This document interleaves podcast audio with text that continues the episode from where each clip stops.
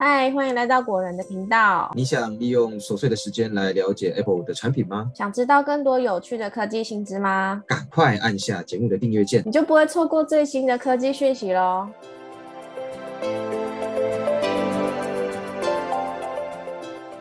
嗨，欢迎来到果仁聊科技，我是 Silver。嗨，大家好，我是 Robert。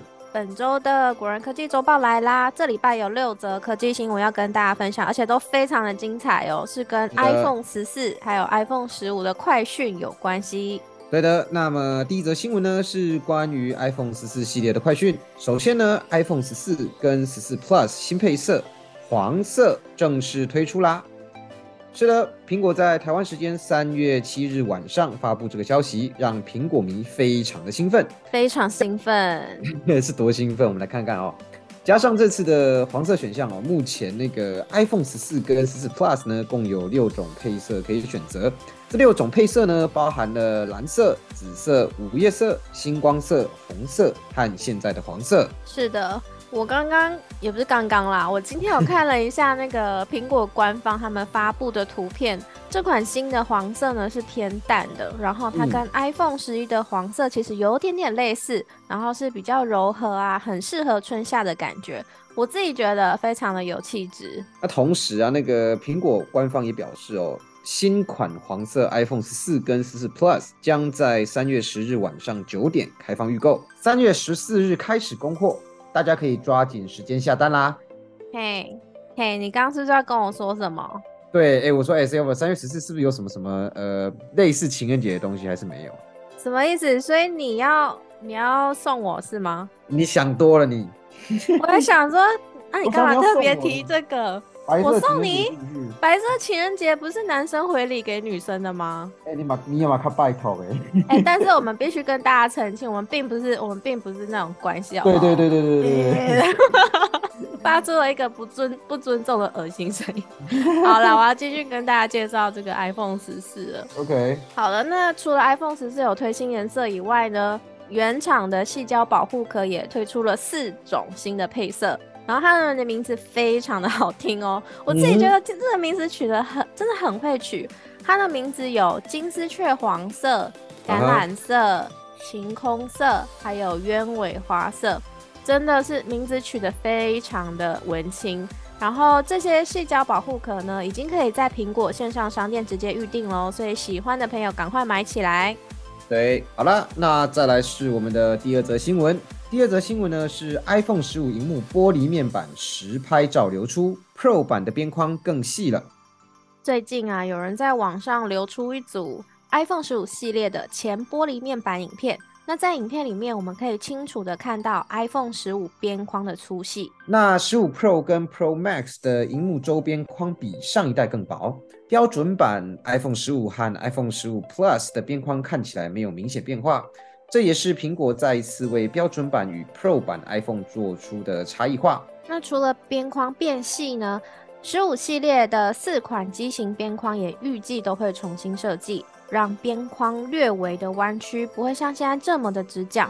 那这个弧度可能推测是介在 iPhone 十一跟十四之间的弧度。这个这个描述非常的 detail 哎。对我其实有点不知道它是是。到底十四跟十十一跟十四之间到底是哪一种弧度？这样，我真的是分不出这么细的东西。对啊，那除了弧度之外，另外就是动态岛啊，也会从 iPhone 十四 Pro 跟十四 Pro Max 扩展到全机型。这也是苹果呢这一两年来的做法哦，就是在新技术推出的第一年只有高阶版可以使用，第二年以后呢才会下放到全机型。那关于上述的这些传闻介绍，还是要在这边补充一下。因为现在距离 iPhone 十五的发表时间嘛，还有几个月。那接下来我们也会再陆续介绍一些传言，但传言啦，不是传言，传言。但以我们过去经验来看呢，大部分的爆料会在七月的时候更加统一一点，所以大概也是那个时候呢，我们可以知道，呃，真正的 iPhone 十五可能会长什么样子，就先提供给大家参考。对的，那届时呢，国人也会会整相关资讯给大家参考。那让我们拭目以待啦。接下来呢是第三则新闻，爆料指出，iPhone 十五如果没有使用 MFI 认证的充电线，将会被限速。相信很多人都很期待苹果可以推出 USB-C 的充电规格的 iPhone。那最新的爆料消息指出啊，十五应该会加入这个规充电规格没有错，但其实苹果还偷留了一手，就是保护了 MFI 这项认证的机制。MFI 是什么哦？MFI 是苹果的一项认证计划。你刚刚是自问自答吗？对，我刚刚是自问自答。好，你继续介绍。好。主要呢是确保周边配件符合苹果产品的规范，那厂商呢必须要支付相关的权利金给苹果，并且生产的流程啊、条件啊、零件等等也都需要通过苹果的检验，才能获得 MFI 的认证资格。然后爆料者就说啊，就算 iPhone 十五有支援 USB-C 充电，但是如果大家想在十五 Pro 上面获得最完整的功能，那包含完整的充电速度啊、资料传输速度啊。就必须要使用 MFI 认证的充电线或是充电器。那如果你不是使用 MFI 认证的产品呢？那么无论在充电或者是传资料的时候，这个速度都不会达到正常的标准。苹果分析师郭明之，郭明之是什么？郭明之是谁啦？你干嘛 帮我们分析师改名字？对，不好意思，郭郭分析师郭明基啊。郭明基的报告指出呢，iPhone 十五和 iPhone 十五 Plus 的资料传输速度限制在 USB 二点零上，而 iPhone 十五 Pro 的传输速度将属于 USB-C 三点二的规格。这就表示，如果你今年购买 iPhone 十五 Pro，将可以获得至少支援 USB-C 三点二的二十 Gbps 传输能力，甚至呢有机会上到 Thunderbolt 三支援四十 Gbps。但必须要使用 MFI 认证过的产品。对的，那再来是第四则新闻，就是 iOS 十六点四 Beta 三开放，让使用者在 iPhone 上面同时登录另一个开发者账号。iOS 十六点四 Beta 版从上个月推出以来，有不少改变和新功能。其中呢，最吸引人注目的是，让使用者不需要透过描述档，就可以在 iPhone 上更新 Beta 版的内容。这就表示呢，当你的 Apple ID 有开发者计划账号的时候，就可以直接从苹果伺服器上接收到 Beta 版的更新通知，而不需要进行任何的安装步骤。除此之外呢，苹果还在最新的 iOS 十六点四 Beta 三版本中提供了类似双重登录 Apple ID 的功能哦。那这个功能对于那些需要在一般 Apple ID 和开发者账号之间，就是常常切换的使用者来说，会非常的有用而且方便，然后呢，他们都不需要登出原本的 Apple ID。但是呢，需要注意的是哦，目前取得开发者资格才是取得 Beta 版的唯一途径。如果想成为苹果开发者计划的一员，就需要每年支付九十九美元的费用。再来是第五则新闻，就是最新 Mac 版 Google Chrome 真的更省电了吗？号称可以用来看影片十八个小时哦。Chrome 浏览器以往一直被诟病的是吃电怪兽和吃记忆体怪兽，但最新的 Mac 版 Chrome 浏览器据说更加省电了。根据 Google 最近在 Chrome 部落格上分享的文章，新的 Mac 版 Chrome 浏览器如果使用2022年推出的 M2 MacBook Pro 来上网，可以有17小时的续航力，甚至呢观看 YouTube 影片的话，可以达到18小时的续航力。这样的时长其实可以说是非常的厉害，跟 Apple 官方所宣称的 M2 MacBook Pro 在一般上网使用情况下的十七小时，以及看影片二十小时的续航力是非常的接近。但 Google 是怎么让新版 Chrome 更加省电呢？主要的方法呢是透过微调 iframes、调整 timer、简化资料结构、减少不必要的重绘等等的方式，来降低短期记忆体的使用，减少能源消耗。那目前听起来，新版 Chrome 呢已经做出了很多的改进，大家之后也可以体验看看是不是真的有省电。好的，再来是最后一则新闻啦，就是一款带有 Chat GPT 功能的 Mail App 被苹果拒绝更新了。那理由呢，可能是跟苹果之间的争议有关系。最近呢，有许多人都在讨论怎么利用 AI 来加速工作流程，其中呢就包含透过 Chat GPT 或 Notion AI 来帮忙撰写 email 内容。那最近呢，有一款 Mail App 叫做 Blue Mail，正准备将加入了 Chat GPT 功能的新版本上架 App Store，结果呢却遭到了拒绝。是的，他们已经准备好要将这个新的版本上架了。但是呢，在上架申请的过程当中，苹果直接不允许这个新版本上架，所以呢，使用者目前只能下载相对旧版的 Blue Mail 来使用。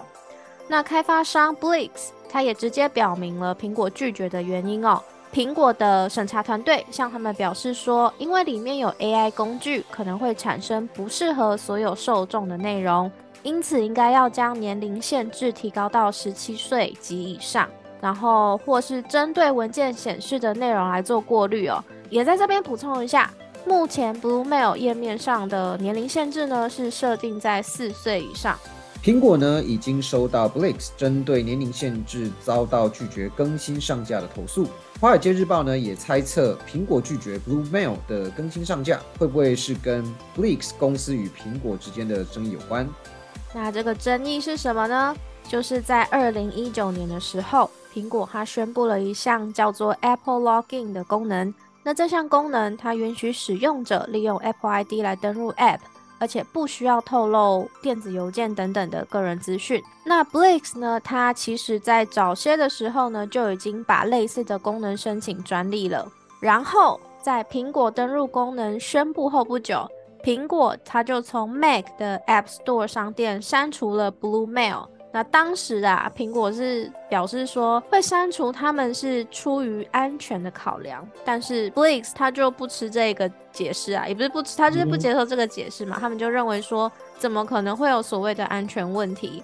在当时，苹果也在事件发生的几个月之后，重新同意了 Blue Mail 在 App Store 上架。那这件事呢，也导致 Blix 在二零一九年对苹果提起反垄断诉讼。但是，一名联邦法官啊驳回了这个案件。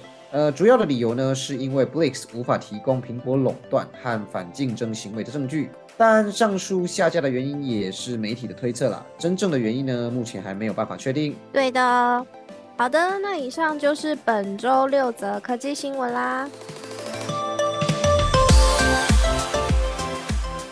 好，接下来来到我们每周的影剧推荐环节，哒哒哒哒哒哒哒哒。对，哎，所以 Silver，你今天你这次要推荐什么？对嘛，上周你推荐嘛，这周就换我好了。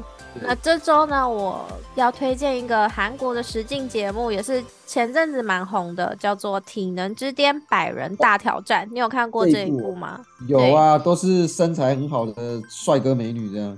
没错。啊，我先来跟大家简介一下这个实境节目在干嘛哦。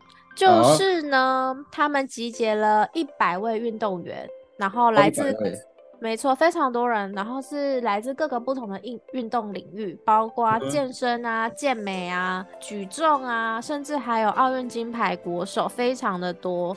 然后他们想要从这个一百人里面挑出一个冠军。OK。然后你知道他们挑战？多扯嘛！我只我真的只能用“扯”这个字来 形容。呃，反正他们总共会有几个关卡嘛，然后就很像鱿鱼游戏那样，你破了这些关卡，你就可以拿到非常巨量的奖金。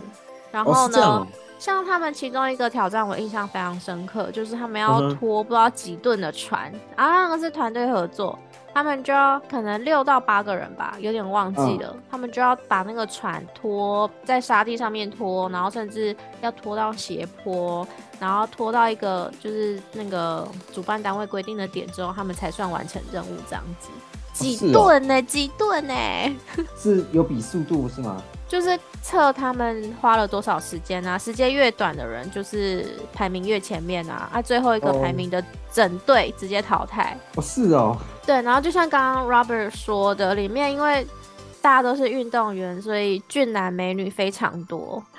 你看起来就是没看这一部啊？我有，我跟你讲，Silver 这一部呢，其实我看了前面第一集、第二集的时候，我就就没有继续追，因为我先去追那个上次跟大家。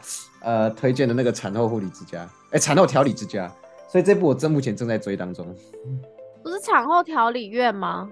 哦，产后调理院，我你看我我真的忘了那那一部真的是 啊，产后调理院呐，你自己介绍了，你还忘记那个剧的名字哦。我现在因为我现在太专心在在追体能之巅，所以前一部我已经忘记了。